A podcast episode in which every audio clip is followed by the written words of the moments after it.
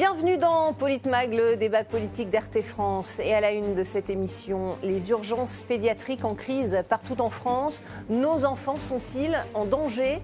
En pleine flambée de, grippe et de bronchiolite, euh, des parents ne trouvent plus de place pour faire soigner leur progéniture en urgence.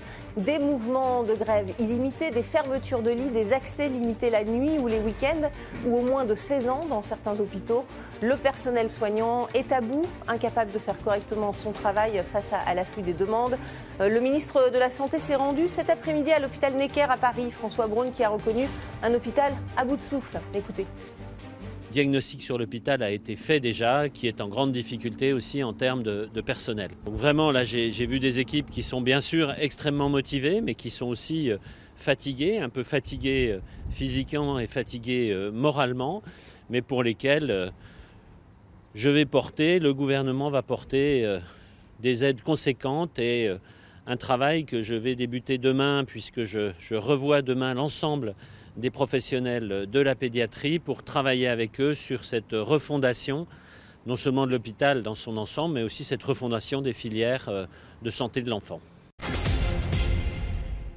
Et pour en parler avec moi sur ce plateau, Didier Maisto, notre éditorialiste euh, RT France. Bonsoir Didier. Bonsoir. Euh, face à vous, Bali, Bagayoko, chef de file LFI en, Seine-Saint-Denis. Bonsoir. Bonsoir. Bienvenue, bienvenue dans RT France.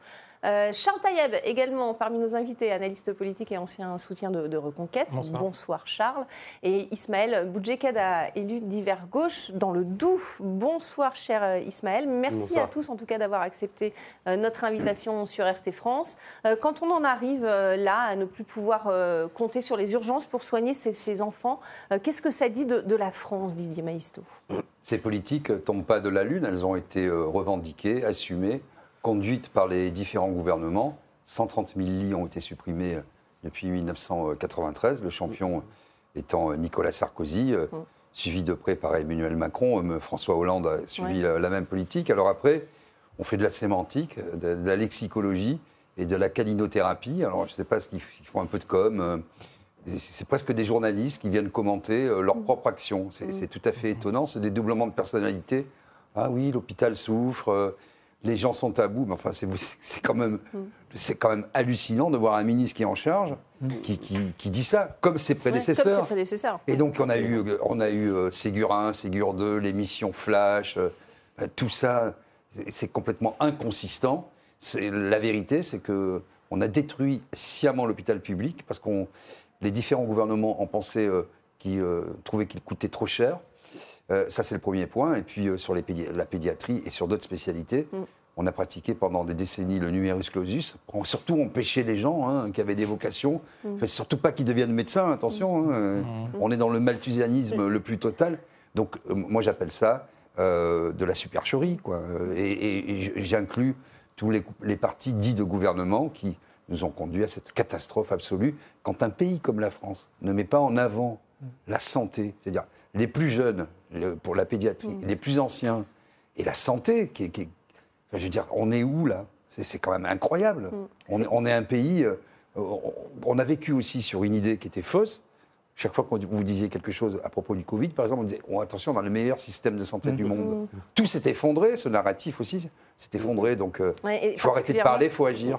Les, urgences pédiatriques, c'est marquant, hein, euh, Bali Bagayoko, parce que ce sont des enfants qui finalement sont peut-être moins bien soignés à cause de, à cause de cette saturation des, urgences Mais Clairement, c'est-à-dire qu'on a une doctrine qui est une doctrine euh, assumée en réalité, qui est de considérer que euh, la question de la santé est avant tout une question euh, individuelle et que chacun, en fonction de ses moyens, devait se débrouiller par elle-même. Et donc l'État que ce, que, ce soit d'ailleurs les, gouvernements, à assumer pleinement de brader en fin de compte, je veux dire, ce qui est l'héritage en fin de compte d'une république comme la France. Donc oui, principalement, ce sont bien sûr euh, des femmes, hein, souvent, qui, euh, qui, portent en fait cette responsabilité-là. Deuxièmement, c'est souvent d'ailleurs des quartiers populaires, donc des populations qui sont souvent fragilisées. Et puis, euh, troisièmement, ce sont y compris ceux qui sont aujourd'hui les victimes des politiques qui sont mises en place sur la question financière, puisque c'est aussi celles et ceux qui sont aujourd'hui les principales foudroyés par les politiques qui sont mises en place au niveau économique. la Seine-Saint-Denis, votre département particulièrement touché aussi hein, par. Euh, Moi, j'ai été, par exemple, j'ai été été à l'hôpital de La Fontaine, qui a d'ailleurs un, pôle un pôle de maternité extrêmement performant, mais le personnel, quand on discute avec eux, mais ils sont complètement. Alors, c'est des personnels très, très engagés, mais ils sont complètement, entre guillemets, je veux dire, à genoux. À genoux. Alors, Aujourd'hui, c'est pour ça quand on entend le ministre qui dit on va réunir les gens pour rediscuter, mais en fait, il n'y a plus de temps de discuter en bah fait. Oui. Puis ça fait et puis, trop longtemps qu'on discute. C'est un propos qui est juste pas crédible. On voit bien qu'il y a, il y a rien d'enthousiasmement dedans. Lui-même, il doute dans ce qu'il dit. Bon, clairement, il nous raconte un récit dont on sait déjà que ça va accoucher d'une souris et la situation va être dramatique. Alors, il, parle, il parle d'un plan d'aide de, 150 euh, millions d'euros, un plan d'action immédiat, euh, c'est le terme employé par le gouvernement, Ismaël Boudjekada. Euh, ça, ça, va être utile selon vous? Moi, je trouve ça assez marrant, une fois encore. on est quelques mois après, euh, après la dernière vague du, de, la crise sanitaire et on se rend compte que rien n'a été fait en quasiment trois ans de crise sanitaire. Mm. On nous a parlé du Ségur de la santé. Mm. On nous parle systématiquement de ces plans d'action immédiats, mais on mm. se demande quand est-ce qu'ils verront véritablement le jour. Donc factuellement parlant, il n'y a rien qui est fait. Et je vais quand même rappeler... Il y a eu quelques augmentations de salaire pour les soignons, mais c'était... Oui, mais, comme on dit, c'était peanuts. Et je vais quand même rappeler quelque chose, parce que euh, l'actualité internationale euh, nous, a mis en avant l'élection de Giorgia Meloni hmm en Italie. Absolument. Sa première mesure a été de dire, et pourtant les d'extrême droite, tout ce que je combats, je vais réintégrer l'intégralité des soignants suspendus. nous avons aujourd'hui encore dans notre pays cette problématique qui est fondamentale. Donc j'estime qu'il est effectivement urgent et nécessaire de réintégrer déjà ces gens-là qui au départ étaient, rappelons-le, en première ligne. Certains sont morts, certains y ont laissé une bonne partie de leur santé avec les Covid longs. Euh, et aujourd'hui, voilà le remerciement. Donc j'en appelle, moi, au, pouvoir public pour réintégrer euh, le plus vite possible ces gens à qui on est euh, bah, tout simplement en train de manquer de respect une fois de plus. Mm. Charles Taillep, quel est votre sentiment sur euh, ce délitement, en tout cas, de, ben. des soins pour les enfants? Alors, comme disait, euh, disait Maestro, enfin Maestro, excusez-moi, euh, moi ce que je pense c'est qu'on est vraiment dans une supercherie aussi dans le sens où le, vrai problème c'est qu'on manque de médecins, on manque d'infirmières, on manque de, personnel, on manque de beaucoup de choses. Euh, mais on manque de vocation aussi à, aller vers ces métiers. hein. C'est pas totalement vrai parce que moi je pense simplement que comme il y a un numéro clausus, tous hmm. ceux qui sont éliminés après 200, parce qu'il y a 1000 personnes hmm. chaque année qui se prennent au concours, il y en a 800 qui sont éliminés d'entrée. Il y a beaucoup d'entre eux vont faire médecine ou dentaire euh, en Espagne, au Portugal, en Roumanie, en, une Belgique. Fois, en Belgique, et une fois qu'ils ont fini, ils se font embaucher par les hôpitaux français. Enfin, c'est vraiment, enfin, on, est dans le délire. Pourquoi est-ce qu'on ne laisse pas, dans ce cas-là, ces écoles-là euh, ouvertes en, France? On peut, mhm. il y, a des facs où on peut être avocat avec la fac, et il y a des écoles privées comme la mhm. FACO, par exemple, où on peut être avocat dans, dans, le privé. Ça devrait être la même chose en médecine et en dentaire. Là, on est vraiment en, comment dire, en pénurie de médecins, et, et, la seule solution qu'a le gouvernement, c'est de nous mettre, de mettre l'hôpital sous oxygène en donnant, euh, allez, 150 millions, 200 millions, on a l'impression que c'est des effets d'annonce, mais est-ce que ça va susciter des vocations Pas du tout. Est-ce que ça va satisfaire le manque qu'on a aux, urgences Pas du tout. Mm. Euh, et je pense même que dans quelques mois, ils vont encore discrètement euh, enlever des lits en réa, enlever. Enfin, voilà, là, on est vraiment dans le, dans le, dans le, la, blague. C'est une vraie blague. oui, absolument. Euh, François Braun, le, ministre de la Santé, a été auditionné à l'Assemblée la, semaine dernière. Il, est intervenu sur une grande radio française et il a dit on ne va pas aux urgences pour une bronchiolite. il est en train de, donner quel message, Didier Maisto Il culpabilise les, patients? On sait que 27% des enfants qui passent aux urgences sont hospitalisés. Euh, il, donne le message de celui qui n'a pas de message, en réalité. Mm. Quand vous avez un enfant qui a une bronchiolite, vous faites quoi mm. Vous appelez un médecin de ville, il ne vient pas. Mais le week-end, c'est compliqué. Euh, un médecin à la campagne, il n'y en a pas. Une clinique privée, elle ne vous répond pas. Euh, le SAMU est débordé. De toute façon, ils ne viennent pas non plus. Les mm. pompiers, ils vont vous dire de, vous retourner vers l'hôpital. Le problème, c'est qu'on se renvoie la patate chaude, si j'ose dire, c'est absolument scandaleux de dire ça. Parce que oui, il y a d'abord, il faut bien comprendre la médecine en France qui a accepté finalement de se faire fonctionnariser, mais dans le mauvais sens du terme. C'est-à-dire, c'est plus du tout mmh. une, profession libérale. Mmh. Mmh. Elle a correspondu à des critères néolibéraux en réalité, qui a administré leur propre fin. Mais c'est complètement délirant. Et c'est ça qui est nouveau avec la Macronie, c'est que cette alliance de la technostructure, euh, d'État euh, et de, la, de ce néolibéralisme, de ces chantres de néolibéralisme, est tout à fait patente. Donc on fait des discours et, sans arrêt des structures. On a vu pendant le Covid, les, mm. bah, nous on, connaît un peu le sujet, mais les Français ont découvert effaré mm. le nombre de, de comités théodules, d'agences, d'agences du médicament, Santé publique France. Mais c'est complètement délirant. Et, le problème aussi de l'hôpital, il faudrait lever ce tabou, c'est que vous avez euh, essentiellement des administratifs et que pendant les Gilets jaunes, tiens, mm. il y avait je ne sais plus combien de chefs de service qui avaient démissionné en masque, qui avaient quitté leur fonction, qui sont restés médecins en disant on ne peut plus travailler. Les gens qui disaient, et des grands chefs de service mm. hein, dans tous les hôpitaux parisiens, ils disaient nous, on est rentré par vocation pour faire de la médecine. Aujourd'hui, on fait plus de compta mm, que de médecine. Et, c'était, j'avais filmé une de, ces dames d'ailleurs qui disait j'ai pris conscience, en fait, un matin, en me levant, venant à l'hôpital, que j'étais en train de calculer des ratios pour voir si mes patients étaient rentables. Et là, je, me suis mm. dit, je fais fausse route. Donc voilà, quand on dit que, ça ne tombe pas de la Lune, que ce sont des politiques assumées, c'est que comme un certain nombre de secteurs régaliens vitaux, l'énergie, l'éducation nationale, les transports avec la RATP, mm. euh, on dit ah bah il y a moins de métro, ben oui on paye moins donc il y a moins de métro. Mm. Euh, donc on a financiarisé tout ça, des secteurs qui n'ont pas à être dans le marché. La santé, en aucun cas, ne doit être dans le marché. Oui, une logique comptable. Euh, c'est toujours le cas, Bali euh, Bagayoko, selon vous le, gouvernement a compris ou pas Ou il est toujours dans, cette logique comptable? Non, je pense qu'ils n'ont absolument rien compris parce que ce n'est pas leur logiciel. Leur logiciel, c'est justement de tout transformer en question euh, financière. Ça devait être une question de priorité en plus. Hein, et donc, quand on sait que 150 millions d'euros qui sont injectés, que par ailleurs on fait des cadeaux à hauteur de milliards, parce que c'est comme ça que ça se compte pour les plus riches, les plus aisés d'entre nous. et donc, on voit bien qu'on a purement et simplement aujourd'hui un, un gouvernement qui est complètement irresponsable et qui assume son irresponsabilité, puisque mhm. c'est des récidivistes en fin de compte. Mhm. Parce que là, on parle des mêmes. Ah c'est les mêmes. Et donc euh, aujourd'hui, quand on regarde euh, sur la, première semaine de passé, c'est plus de 50% en fin de compte d'enfants hospitalisés, euh, notamment sur la question du broncholie. Oui, sur, l'île de France. Voilà, sur l'île de France. et donc quand le ministre de la prévention, voire entre guillemets de l'impréparation, et puis en même temps de la santé, mais plutôt de la production de la maladie, puisque en fin de compte, il entretient tout ça, euh, c'est très inquiétant hein, quand il dit ça. Et puis il y a cette idée folle qu'on a vue juste pour rebondir avec le Covid aussi, c'est qu'on on a mis dans la tête des gens que la vaccination hmm. allait régler tous les problèmes. Alors moi je ne suis hmm. pas du tout anti-vaccin. Le problème, c'est que la vaccination ne va pas régler euh, les bronchiolites, les grippes. Ah on doit être suivi par un médecin. et, en plus, c'est quelque chose de prévisible, euh, Ismaël Boudjekada. Ce n'est pas quelque chose qu'on découvre. Il n'y a pas plus de cas cette année, mais en tout cas, c'est pire. Oui, bien sûr, mais c'est là-dessus que je dis que c'est effectivement très inquiétant. il y a un, démantèlement progressif euh, du, service public de manière générale. Les hôpitaux euh, en, paient aujourd'hui le prix fort. Et nous, le peuple directement, euh, on est directement concerné et touché. Moi, je suis issu d'une famille de soignants. Mm. Et je me rends compte qu'effectivement, enfin, ils ont des conditions de travail qui sont dramatiques. Ils sont lessivés. Mm. Et de ce point de vue-là, il y a aussi un manque de considération des agents euh, qu'il est urgent de corriger. Mm. Sauf que là, quand on écoute une fois encore le ministre, on se rend compte que ça, c'est la Macronie, c'est jamais de notre faute. C'est les gens qui vont trop aux urgences pour, pour au final débrouiller. C'est ce qu'on comprend à travers le message de, les pauvres, de François Braun. Ça passe par quoi une des meilleures conditions de travail, Charles Taïeb Par euh, une augmentation des salaires?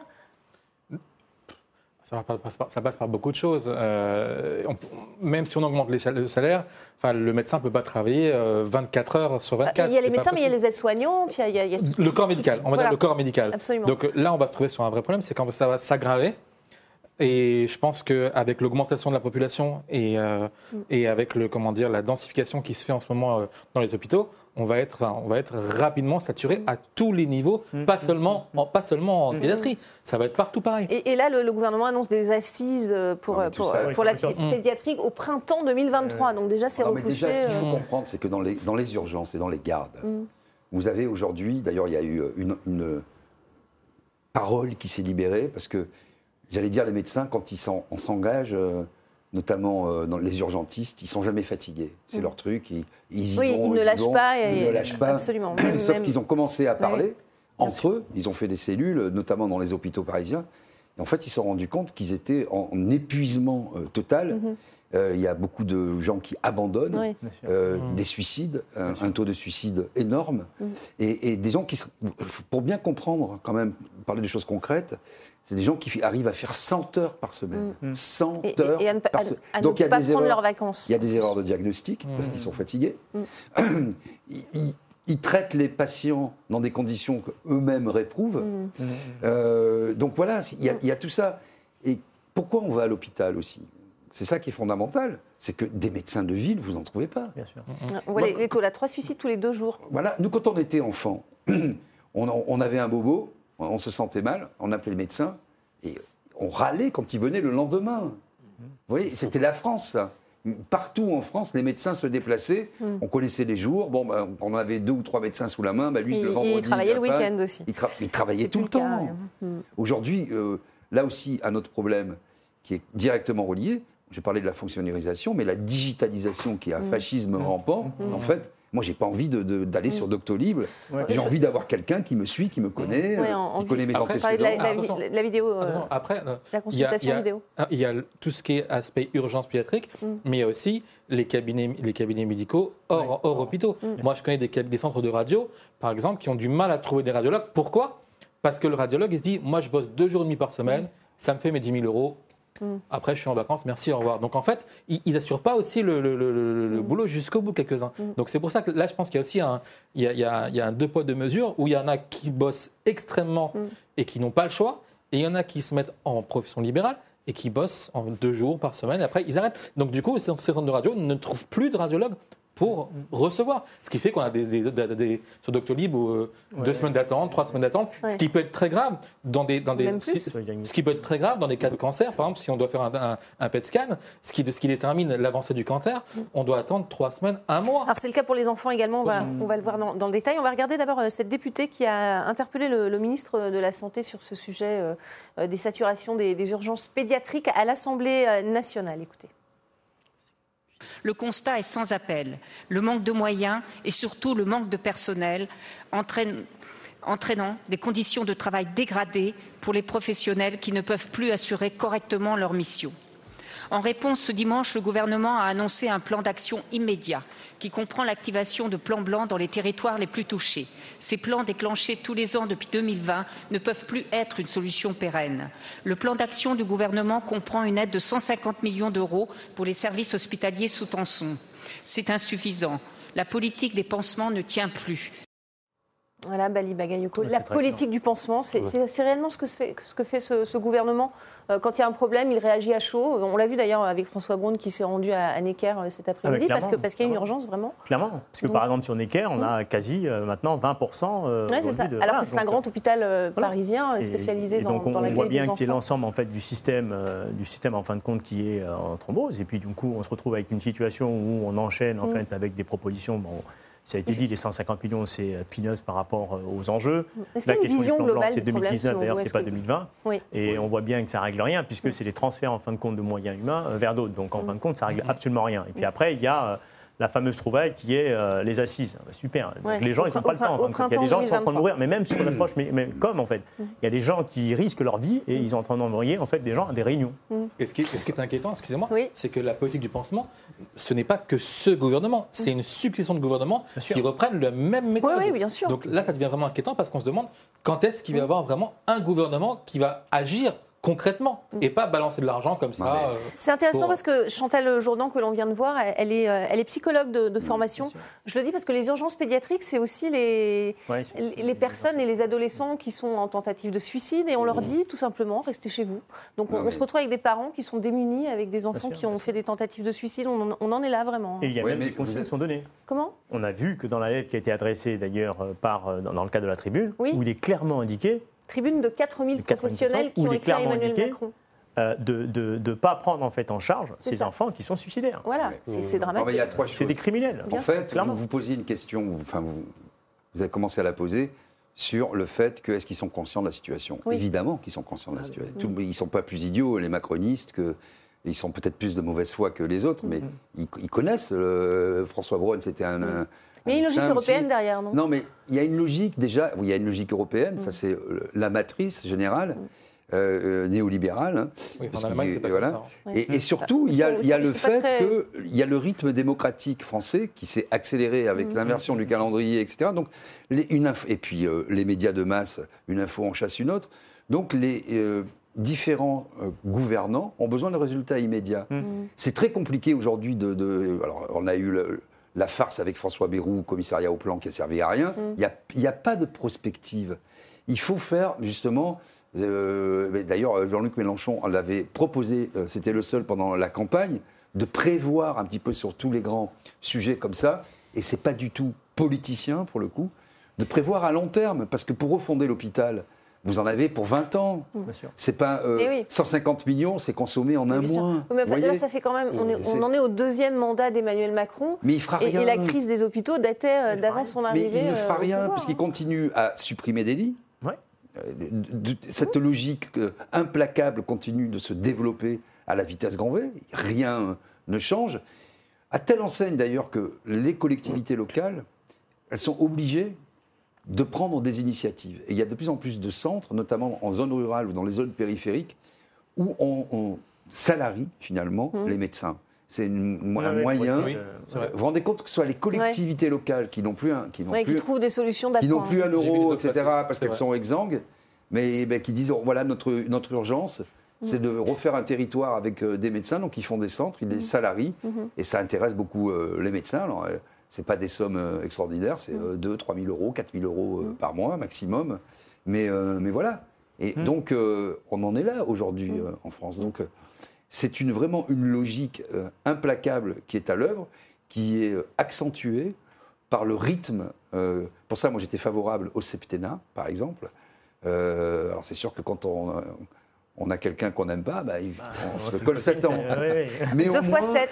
Mais au moins, je pense que c'était un rythme, un rythme avec les grands enjeux que nous connaissons. Bah ça, fera 10 en l'occurrence. D'abord, mais de toute façon, il, bon, ça fera 10. Voilà. Il pourrait y avoir une, vision peut-être un mais peu plus pérenne. Mais comme pour, être réélu, il faut raconter à peu près mm. n'importe quoi, faire monter l'extrême droite, parce que la seule ambition aujourd'hui, euh, de M. Macron, parce que c'est un peu son assurance touriste, c'est mmh. de se retrouver face à Marine Le Pen et de dire bah, comme ça je suis élu. Mais ça c'est pas nouveau. Hein. Ça fait trois, trois élections, quatre élections qu'on nous fait le coup le danger euh, imminent du fascisme. Ismaël Comme ça, on n'aborde plus aucun sujet. Il faut quand même rappeler quelque chose, et c'est intrinsèquement lié. Vous avez eu, par exemple, très récemment, une très bonne initiative, un très bon amendement dans le cadre du, projet de loi de finances de la sécurité sociale qui avait été déposé par Mme Caroline Fiat. Oui, on va en parler d'ailleurs, si vous le voulez. on, va, on, ben, en parlera tout à l'heure. Effectivement, vous avez parfaitement raison, mais vous pouvez en parler, bien sûr.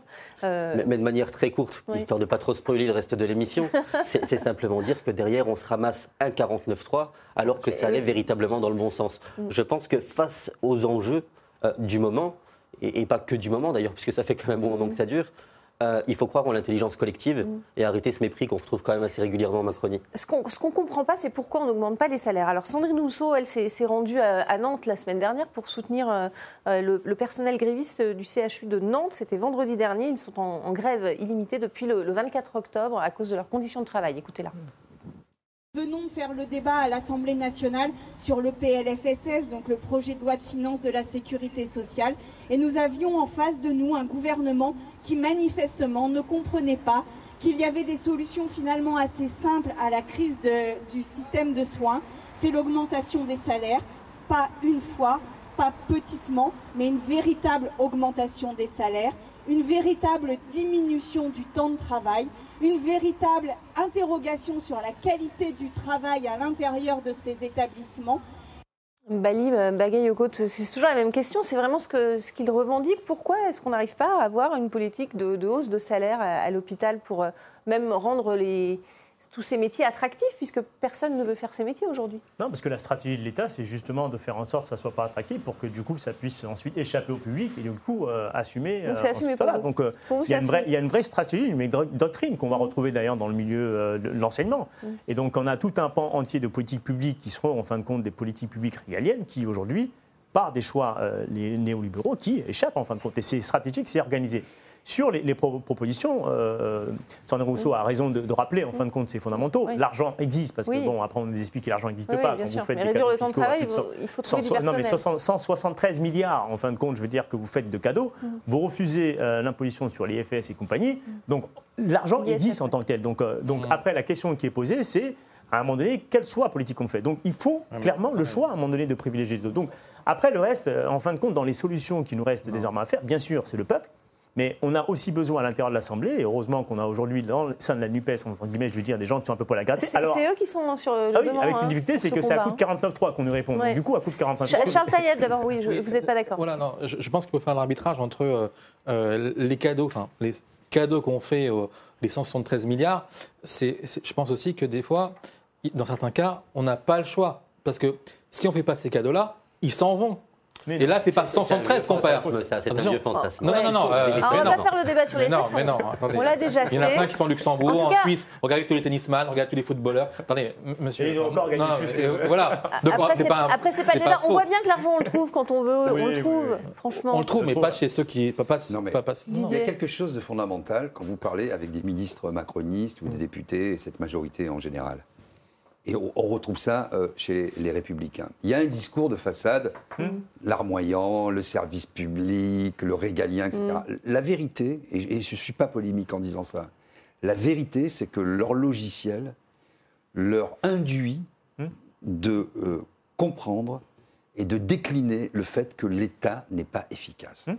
Il faut comprendre ça. Dans leur tête, l'État ne sait pas gérer, comme m'a dit quelqu'un sur un plateau de télé la semaine dernière, ne sait pas gérer une, une, baraque à frites, et vous allez me hum. parler d'État stratège. Hum. Ils sont... C'est dramatique quand même. Quand même... Mais non, mais c'est, je pense pour le coup, je suis d'accord, c'est leur doctrine.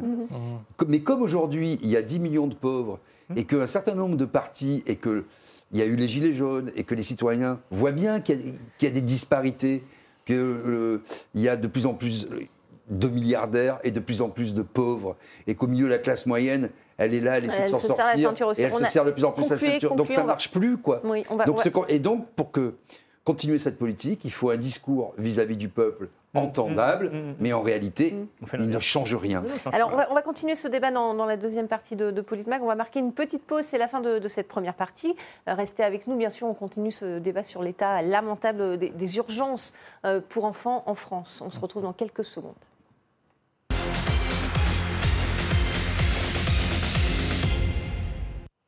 Bienvenue dans cette deuxième partie de Politmag. On continue de parler des urgences pédiatriques sous forte tension, au point que beaucoup de ces services sont en grève aujourd'hui. Des parents qui se retrouvent parfois désemparés euh, face à la, maladie de, leurs enfants sans pouvoir être pris en charge. Que pensez-vous de, cette situation? Nicolas Chappé a posé la question aux Parisiens. Regardez. J'espère oui que la, situation va s'améliorer et se résoudre rapidement parce que euh, c'est vrai quel que soit l'endroit où on se trouve, on a, des craintes euh, à ce sujet, surtout avec, euh, des, enfants en bas âge. Il y a des, plein d'hôpitaux qui ne reçoivent pas des enfants. Justement, il n'y a pas d'urgence pédiatrique. Donc, euh, quand on se trouve dans, des, dans des situations un peu difficiles, on ne trouve pas. Par exemple, moi, ça m'est arrivé avec ma fille. Donc voilà, j'ai cherché dans le coin, j'ai trouvé un seul hôpital, mais quand je suis arrivée, il, n'y avait pas d'admission pour les enfants. Pas si longtemps que ça, j'étais à l'hôpital Necker avec ma fille. On a passé la nuit, euh, ils l'ont sauvée. J'ai rien payé en sortant, donc euh, merci et bravo la France. Je ne sais pas si c'est le gouvernement ou si c'est toute notre façon de fonctionner depuis des années. Mais euh, ouais, là, maintenant l'urgence est là et j'espère qu'on va pouvoir débloquer tout ça rapidement. On, a tous, on a tous finalement une Charles Taïeb, une une histoire à raconter par rapport à ces problèmes euh, vis-à-vis des urgences. Ah oui, c'est vrai, ça c'est vrai. Ça, touche directement. Hein. Ça, bah, ça, touche euh, surtout quand c'est un membre de sa famille. Mm. C'est généralement un membre de sa famille de toute façon. Donc c'est sûr que ça touche euh, au plus profond du cœur. Et là, la situation de, devient quelque part inquiétante parce que on voit que on passe d'une crise à une autre. Mm. la semaine dernière, c'était le, les crises totales. Et dans une crise énergétique en plus. Voilà, donc là, ça devient un peu plus compliqué et, on, va se, on, se pose des questions. On voit parce que l'électricité augmente, donc les hôpitaux, mm, mm. pareil, ils vont avoir des, ils vont avoir des, des, problèmes là-dessus. Enfin, il y a, il y a, je pense qu'il y a quelque chose, un arbitrage à faire. Mm. Et dans tout ça, on ne voit pas trop où le gouvernement est en train de d'agir. c'est ça euh, juste, je vous, passe, vous passez le, ce, cet extrait de Frédéric Valtou. Il est député Horizon et apparenté euh, de Seine-et-Marne. Euh, il fait un constat d'échec, tout simplement. Regardez. Derrière la crise des urgences pédiatriques, c'est la crise de l'hôpital. On ne la réglera malheureusement pas dans cette loi de financement de la sécurité sociale, ni en deux ou trois ans. On s'est tous collectivement plantés. Didier Maisto, on s'est tous collectivement plantés. Bon, déjà. Alors voilà, on dit ça et on fait quoi? Non, mais déjà, euh, le terme de crise, il faut arrêter avec ce. Il n'y a pas de crise de l'hôpital. Mhm. C'est chronique. Et euh, tout ce qui arrive en France, qui arrive à la France aujourd'hui, c'est chronique. Oui, parce qu'une crise, c'est délimité dans le mais temps. Mais oui, non, mais c'est le résultat de politiques euh, assumées. Donc voilà, c'est pas qu'ils se sont plantés, c'est qu'ils ont mmh. assumé cette politique et ils l'ont encore une fois déclinée. Euh, J'ai parlé de la vaccination. On se plante, on, rectifie mais non, mais, il faut avoir envie de rectifier. on consulte un médecin. non, mais il faut avoir envie de rectifier. Avec le Covid, qu'est-ce qu'on a vécu? Euh, Une situation moyenâgeuse. On a, mais beaucoup de mmh, gouvernements ont mmh, fait ça, on a confiné les gens. Tous les gens sérieux qui disaient les rapports quotidiens de Santé publique France disaient, mais c'est quand même pas possible.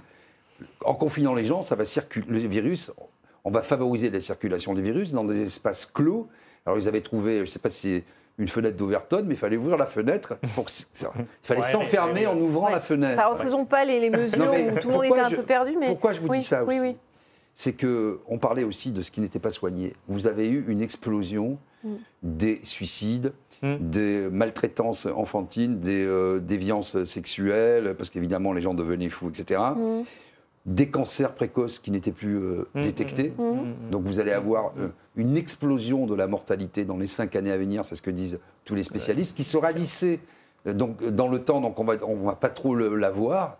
Et donc on est aujourd'hui dans ces logiques vraiment, pour le coup, malthusiennes, de on, limite et on a un discours de l'instant, de l'instantanéité qu'on qualifie de Ségur 1, Ségur 2, Ségur 3, mission flash, comme je disais tout à l'heure.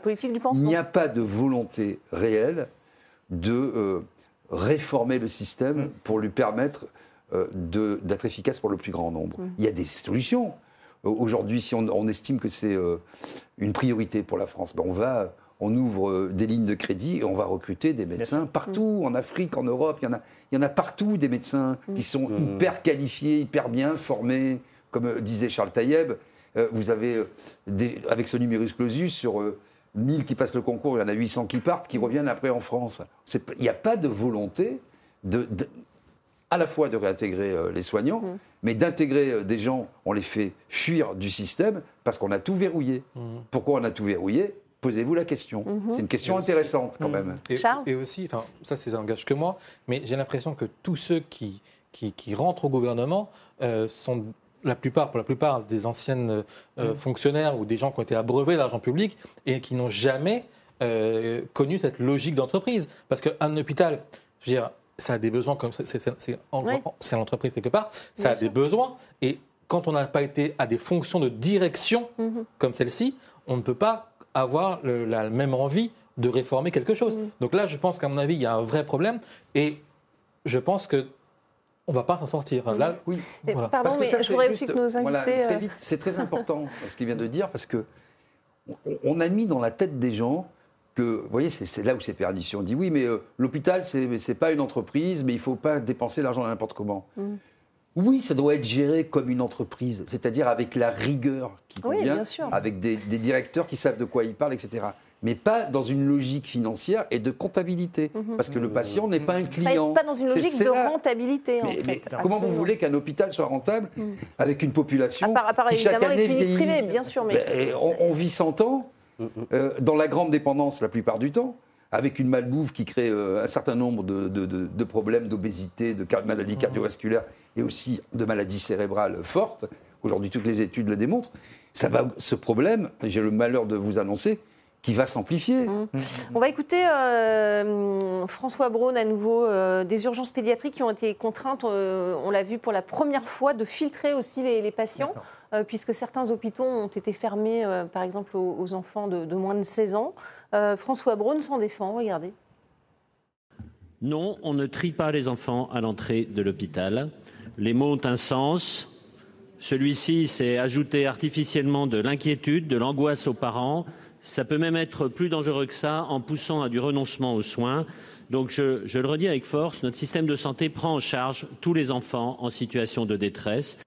Euh, quand on ne prend pas des, enfants de, moins de 16 ans, euh, Bali Bagayoko, vous appelez ça comment ou alors? Mais C'est les criminels, tout simplement, c'est les criminels. C'est voilà, c'est pas Bali Bagayoko qui le dit, c'est la langue française qui le dit. Quand on laisse et qu'on fait de l'assistance de l'assistance en personne en danger, puisqu'il s'agit précisément de cela, au plus haut niveau de l'État, mhm. on est en responsabilité. Donc moi je pense que clairement aujourd'hui ce gouvernement n'a qu'une chose à faire en réalité, c'est euh, d'organiser finalement sa dissolution mm. et que le peuple tranche et qu'on mette entre guillemets des responsabilités des gens il y a beaucoup de qui sont en capacité de prendre des propositions parce que sinon, sinon on ne va pas y arriver. En plus, ils le disent. Ils disent clairement, ils vont rien faire. Ils vont rien faire. Donc, à un moment donné, il ah, faut Ils vont donner de l'argent, c'est ce qu'a dit François Braun, en tout cas non, ils vont donner début d'émission. Ils vont donner une partie de l'argent, les 150 millions. Ils vont rien faire parce, qu'ils ne veulent pas faire. Non, à la fin, c'est surtout ça. Ou ils ne veulent pas faire Moi, je pense qu'ils ne veulent pas faire. Pourquoi Aujourd'hui, euh, la crise, parce qu'on parle de crise là officiellement, hein, de l'hôpital public, en soi, c'est un problème qui factuellement est structurel, c'est un problème de long terme. Euh, quand on parlait euh, l'idée du septennat, Aujourd'hui, factuellement, quand un président est élu, il a déjà en tête sa réélection. Ah Et donc, euh, c'est pas sexy d'un point de vue bilan que euh, de commencer un chantier dont les résultats se verront dans 20 ans. Donc, ils sont là, en fait, à vouloir du résultat sur du court terme. Et donc, bah, ça, mène à ce genre on de, voit, on voit la, politique du gouvernement, c'est pas forcément de, rouvrir des lits, puisqu'ils euh, ils encouragent plutôt la, médecine de ville. Euh, ils vous disent restez chez vous, vous allez les soins à domicile, tout ça est favorisé finalement hein, dans, la, dans la politique du gouvernement. Non mais c'est pour ça que le on va vers une autre façon se Le RIC, par exemple, c'est pour ça qu'il a toute son utilité là. Pourquoi? Parce que quand vous interrogez les citoyens, et je ne parle pas d'idées politiques, mm. quelles, sont leurs priorités? Tout le monde va vous dire la santé. La santé. Pourtant, il y a un conseil de la, de la refondation mais, tout ça, sur, la santé mais, tout ça, les citoyens, de, les citoyens sont là pour parler. Il y a 1000 organismes comme ça en France et ça coûte 1 milliard d'euros par an. 1000, il y en a. Mmh. Des autorités administratives indépendantes, mmh, mmh, des hauts conseils, des conseils supérieurs, des missions flash, des Il y en a 1000. Je les ai recensés un jour. Bon. Et, je ne pensais pas arriver à ça. J'étais resté à 200 millions. C'est 1 milliard que ça coûte par an de Français. Bon, je ferme la parenthèse. Mais en fait, pourquoi le RIC? C'est-à-dire, on ne sait plus où on va. Vous avez la première ministre qui a signé un décret, il y a une quinzaine de jours, disant qu'on était par exemple attaqué, que la sécurité nationale était gravement attaquée, qu'il y avait un danger imminent, mmh. et que donc il fallait conserver les données. Vous avez vu un débat à l'Assemblée nationale, au Sénat euh, voilà. Est-ce qu'on est en guerre, pas en guerre? On ne sait pas. Euh, est-ce que c'est euh, l'hôpital? Est-ce qu'on va refonder l'hôpital? On ne sait pas. Il faudrait cinq fois plus de magistrats? Est-ce qu'il y a une politique pénale? Alors, on fait des, des rustines, des pansements. Vous avez chacun qui veut mettre son nom accolé à une réforme, comme M. Darmanin qui veut réformer la police judiciaire pour la mettre complètement à sa main sous l'autorité du directeur départemental qui dépend du préfet. Donc en fait, on ferme petit à petit toutes les possibilités d'expression populaire. Et donc les institutions fonctionnent en vase clos. Factuellement, elles fonctionnent. Facialement, elles fonctionnent, mais elles n'ont plus de prise directe vis-à-vis des citoyens. Mmh. Et c'est ça qui ne va plus. Donc dans ce système majoritaire, même si c'est une majorité relative avec la prime au sortant, il n'y a pas de proportionnel, il n'y a pas de référendum, ça fait euh, des mhm. années qu'il n'y a plus de référendum, et celui qu'on avait Mais quelle question sur l'hôpital on poserait? Ben, Êtes-vous d'accord pour que euh, l'hôpital soit la priorité? Euh, Il faut faire des choses simples, simples, françaises, mhm. voilà la justice, la police, etc. Quels moyens on y met? Mm. Ça marcherait très bien. Mm. après, moi, je... 5 ans, je suis désolé, mais là, où je suis pas d'accord avec vous, c'est quand, quand, vous dites que euh, pour réformer l'hôpital, euh, il faudrait 25 ans. Mais moi je, moi, je dis que pour avoir des résultats, il faut 5-6 ans. Un médecin, il est interne au bout de 5 ans. Et ça va donner... Une infirmière au bout de 3 ans. Donc voilà, donc là-dessus, on peut déjà faire. on, est dans le quinquennat, là. On n'est pas, on pas dans, Donc là, déjà, rien qu'en faisant ça. C'est pas incompatible. Mais rien qu'en faisant ça, au bout de la sixième année, on voit déjà énormément de résultats. bien sûr. Peut-être doubler, tripler les effectifs. Mm. Et surtout, peut-être créer des primes dans des zones où vraiment on a besoin. Parce que c'est quand on est. Alors, vous parliez de ça, de la longueur, en tout cas, des études. Euh, mm. Il y a un problème chez les internes aussi qui font grève aujourd'hui parce qu'on leur colle une année supplémentaire pour aller euh, faire une, année de stage, en tout cas dans les déserts médicaux. Est-ce que ça, c'est une bonne solution selon vous, Ismaël Boudjekada? Euh, pour le coup, j'estime pas être forcément le mieux placé pour me positionner à leur place. S'ils font grève, c'est qu'ils ont quand même des raisons de le faire. Et, je respecte justement toutes les revendications euh, euh, des, grévistes. Les forcer à aller dans les déserts médicaux? Maintenant, non, mais je, pense qu'au-delà de les forcer, faire un stage en désert médical, tout le monde sait grosso modo ce qui s'y passe. Hein. Moi, je, viens justement de la, campagne profonde. Dans le village de mes parents, il y a plus de vaches que d'habitants, mm. hein, concrètement. Il n'y a pas de médecin. Et pour en trouver un, il faut faire au moins 20 km. Comment Il y a des vétérinaires Même pas. Même pas. Même pas. Voilà, c'est pareil. Mais, mais, c'est dire, non, mais tout simplement, euh, effectivement, moi je pars du principe que là, il faut mettre plutôt en place une politique incitative. Mm. Il faut motiver justement ces jeunes médecins à venir. Enfin, par exemple, dans, la commune où je suis élu, euh, on met euh, le cabinet à disposition gratuitement. on ne leur prend pas le loyer sur une durée, je mm. crois, de 3 ou 4 ans. c'est hein, incitatif. ce genre de... Bien sûr, ça se fait de plus en plus. Didier Vous voyez, là aussi, et je suis d'accord, le problème, c'est qu'on ne peut avoir qu'une vision d'ensemble sur ces mmh. questions-là. 80% de la population vit sur 20% du territoire. C'est la France périphérique mmh. qui a été euh, euh, complètement euh, théorisée. Maintenant, tout le monde a pris conscience du problème. Vous ne pouvez pas concentrer les gens dans les villes. Le problème en France, c'est d'abord, avant tout, les transports. Mmh. Si vous habitez à la campagne, vous faites 50 km après Paris, faites l'expérience, c'est tout plat, vous avez déjà plus de téléphone qui passe. Alors, ça fait 15 ans qu'ils les zones blanches. Ça, c'est un scandale. Il y a, je ne sais pas combien, quatre opérateurs. Euh, ils ont acheté des licences à prix d'or. Euh, mais et après ils font que des offres commerciales bâtardes. Mhm. Et, donc voilà, ça c'est le premier point. Le deuxième point, c'est que si vous n'avez pas d'école, plus de population, comment vous voulez obliger les gens à aller vivre à Trifouilly les oies s'il n'y a pas d'école pour leurs enfants, pas, de, pas de transport, pas de commerce, mhm. pas de préfecture, mhm. pas de commissariat, traverser la France, c'est un mm. désert. Bah, c'est un désert, la, France. solution est très simple. Au d'avoir 5-6 euh, écoles euh, à l'étranger euh, qui forment des médecins, bah, placer ces écoles-là. En France. En France, dans des déserts médicaux. Mm. Et vous inquiétez pas, les étudiants vont y aller avec plaisir pendant 5-6 ans. Et ça va créer. Ça va créer déjà en plus des mouvements et en plus de ça, ça va, ça va, on va dire, atténuer le fait qu'il y ait mm. moins de médecins dans, les, dans, les provinces. On va se sentir rassurés. Les Français ont besoin de se sentir rassurés. Autre conséquence euh, de cette crise, euh, vous n'aimez pas le terme, mais euh, dans, les urgences pédiatriques, c'est que des enfants sont redirigés vers des urgences dans d'autres départements, loin de chez eux. 31 transferts des établissements franciliens vers, vers mm, mm, d'autres mm. régions, ce qui est énorme. On n'a pas le chiffre pour les régions parce que, paraît-il, les, hôpitaux ne communiquent pas là-dessus. vous voyez ce qu'en ce qu'on a dit Élise Le Boucher, elle est députée NUP, elle a interpellé aussi le ministre cette semaine. Regardez. Ce week-end, plus de 6500 soignants et des associations de patients ont adressé une tribune au président de la République pour dénoncer l'abandon par le gouvernement de l'hôpital public et de la médecine pédiatrique. Après deux semaines d'épidémie hivernale, pourtant habituelle et prévisible, les services de réanimation pédiatrique sont partout en France déjà saturés. Les soins dits non urgents sont reportés. Des enfants dont la santé mentale est fragile sortent prématurément. Des enfants sont gardés sur des brancards, hospitalisés dans des réanimations pour adultes ou même transférés faute de place hors de leur région. Pensez-vous qu'il est normal que des enfants malades soient séparés de plus de 100 km de leur famille? Pouvez-vous imaginer leur détresse? Et que dire de la perte de sens de leur travail pour les professionnels? C'est un vrai problème, ça, cette euh, distance. Je voudrais quand même, avant qu'on débatte, de, euh, écouter cette mère de, famille. Elle a eu ce, problème. Elle est maintenant dans une association. Et hmm. ça se passait en janvier 2020. Regardez ce qu'elle disait. Euh, on ne prend pas du tout en compte justement le fait que les parents euh, parfois, il y, a même des transferts qui sont euh, d'hôpitaux parisiens euh, jusqu'à Lille, Orléans. C'est des, centaines de kilomètres. On ne prend pas du tout en compte le fait que les parents, ça va être compliqué pour eux. Ils ont peut-être d'autres enfants à assumer. Est-ce qu'ils vont pouvoir faire les allers-retours alors qu'on sait que quand ils sont dans un état de santé dramatique, ils ont besoin d'avoir leurs parents auprès d'eux. Enfin voilà, on met vraiment les familles en difficulté. Et ces retours-là, bah, on a des retours concrets justement de de, de mamans qui nous disent qu'elles euh, ont des connaissances qui, euh, dont les enfants ont été euh. D'autres qui me disent voilà, j'ai été pour une bronchiolite et le service était saturé, les infirmières n'en peuvent plus, elles, sont, elles sont surmenées et elles font, elles font du mieux qu'elles peuvent. Et, voilà, on a vraiment des retours de, de gens qui sentent ces tensions-là dans les hôpitaux aujourd'hui. C'est étonnant, on vous a repassé cet extrait hein, qui a été fait par notre rédaction, mais c'était en 2020, Bali. Euh, Donc on a l'impression que c'est aujourd'hui.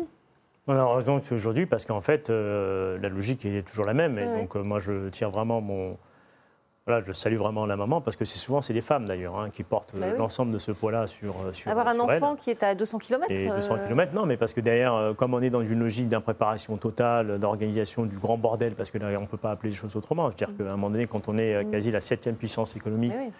Et qu'on se gargarise euh, des grands discours et qu'on est incapable, entre guillemets, de, planifier, parce qu'il s'agit exactement de ça, hein, ça a été dit, planifier en fait les choses. Non mais voilà, eh voilà. en fait, c'est vraiment une question de priorité politique et uniquement de priorité politique. Ce mmh, mmh, mmh. C'est pas nouveau, ce, phénomène dure depuis 30 ans. Rappelez-vous toutes les maternités qu'on a fermées parce qu'elles n'étaient pas rentables.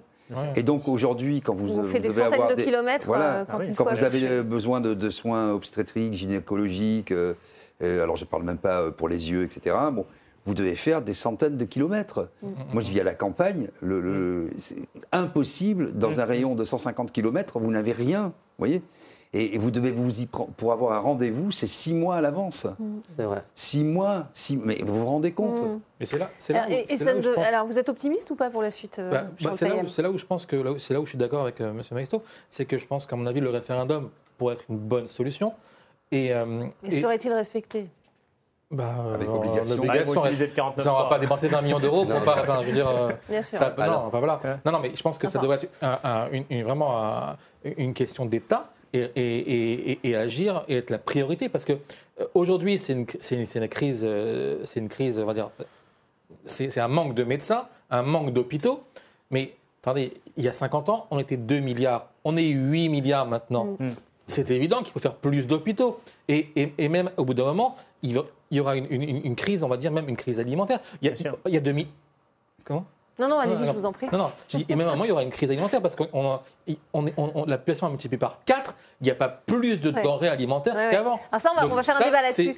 mais, je vous laisse la parole 10 secondes chacun parce que je voudrais qu'on passe au, coup de gueule, coup de cœur de, de Politmag. Euh, Ismaël et Didier ensuite. Non, moi, enfin, j'entends l'idée du référendum, mais j'ai envie de dire qu'à un moment donné, c'est juste du bon sens. Quoi. N'importe quel responsable politique face à cette situation mmh. profondément lamentable est en obligation de devoir agir.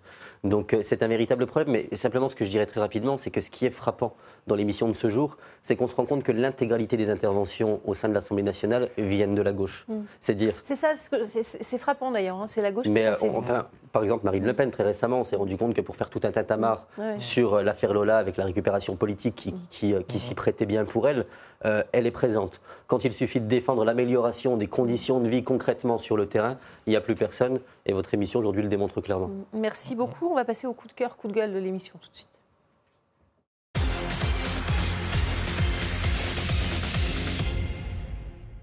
Je vais commencer par vous, Ismaël euh, Boudjekada, puisqu'on va parler de, Caroline Fiat. Euh, c'est un gros coup de cœur de, la rédaction. Euh, Caroline Fiat, qui est parvenue, qui est députée NUPES à l'Assemblée, qui est parvenue à faire passer un amendement pour les EHPAD avec un, un ratio de 6 soignants pour 10 résidents. C'est deux fois plus qu'actuellement. Regardez, elle a été très émue, Caroline Fiat. Elle est ancienne aide-soignante. Regardez. 120 pour 141.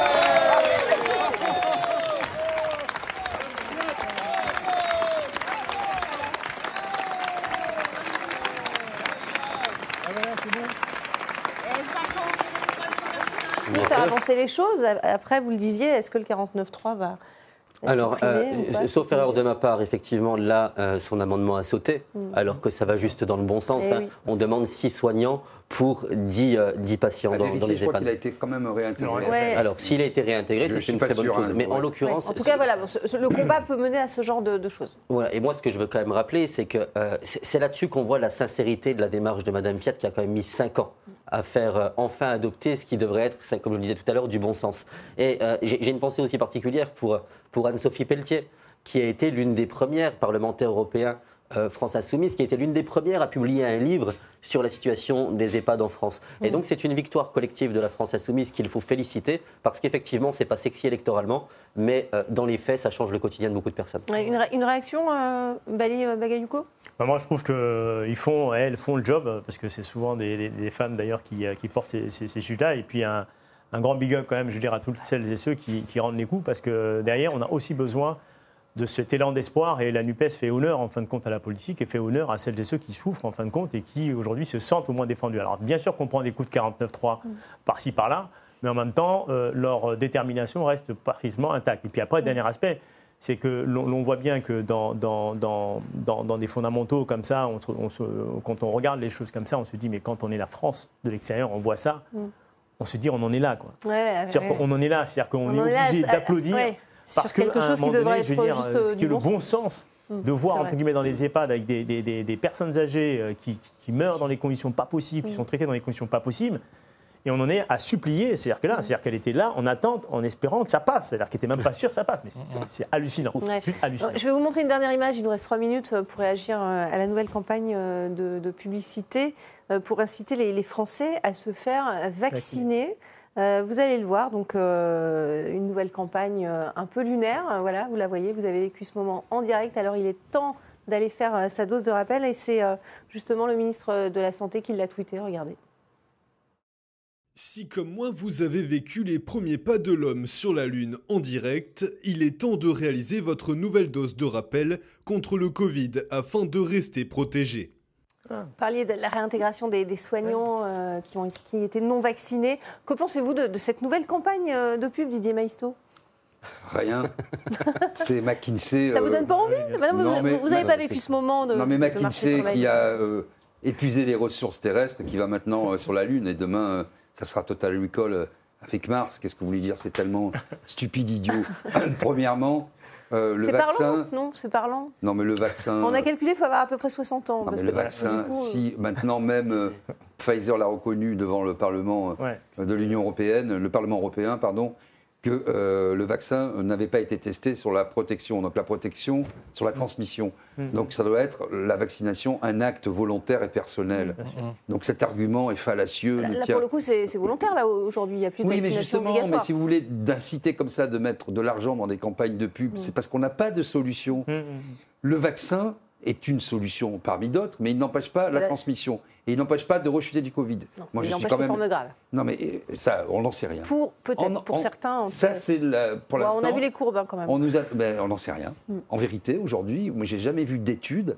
Les courbes, on leur fait dire euh, ce qu'on veut, que ça protégeait des formes graves. Mm. Mm. Ça protège on ne sait pas. Euh, on ne peut pas le démontrer. Vous voyez on verra. Vous avez raison. On verra, selon les études. Donc, et donc, juste pour finir, en fait, c'est comme pour le confinement, ces vaccins, c'est quand on n'a pas de solution mm. euh, euh, hospitalière, euh, des, solutions de médecine de ville, on dit vaccinez-vous. c'est la porte de Perlimpinpin. Mm, mm. Je rappelle quand même que tous les mois. De médicaments, ben oui, les médicaments, l'industrie derrière, etc. Tous les mois, monsieur. Burla, comment il s'appelle Bourla, Le, président de Pfizer, attrape le Covid, il dit ah, je me mets à l'isolement, etc. Non mais vous voyez, voilà. Et moi, et encore une fois, je ne suis pas anti-vaccin. Mm. Chacun doit se faire son opinion. Mais si on ne propose que des vaccins et du confinement euh, aux citoyens, je préférerais qu'ils soient suivis par des médecins avec euh, une antériorité. Moi, mon médecin de famille, il, connaissait tout de moi. Mm. Il connaissait mes antécédents, euh, mes parents, mes enfants et j'avais une relation privilégiée avec lui. Je ne l'ai plus aujourd'hui. J'ai Doctolib qui m'annule. Euh, on a, compris que vous aviez perdu votre médecin traitant, Didier Charles Taïeb, quel est votre sentiment euh, sur cette nouvelle euh, campagne, De, vaccination? Bah, La campagne est quand même. Incitation, en tout cas. La campagne est quand même assez cocasse. Je pense qu'à mon avis, M. Bro devait devrait aussi travailler chez Total parce qu'on a bien compris pendant la, pendant la crise qu'on n'allait pas chez eux par hasard. Donc, ah, ça, c'est pas mal, ça. Donc voilà. La fin. Euh, rapidement, Ismaël? Il nous reste 20 secondes. Oui, non, simplement, effectivement, je pense que ça, doit se passer de commentaires. Hein. Euh, franchement, j'ai mis un certain temps à comprendre le tweet et je pars du principe que c'est totalement contre-productif et que ça participe justement euh, au détachement des citoyens vis-à-vis des politiques. Mm, merci Vous avez un budget comme à dépenser, c'est tout. Merci en tout cas, merci beaucoup pour avoir participé à, ce débat en direct sur RT France. Merci à vous pour votre fidélité et restez sur notre antenne.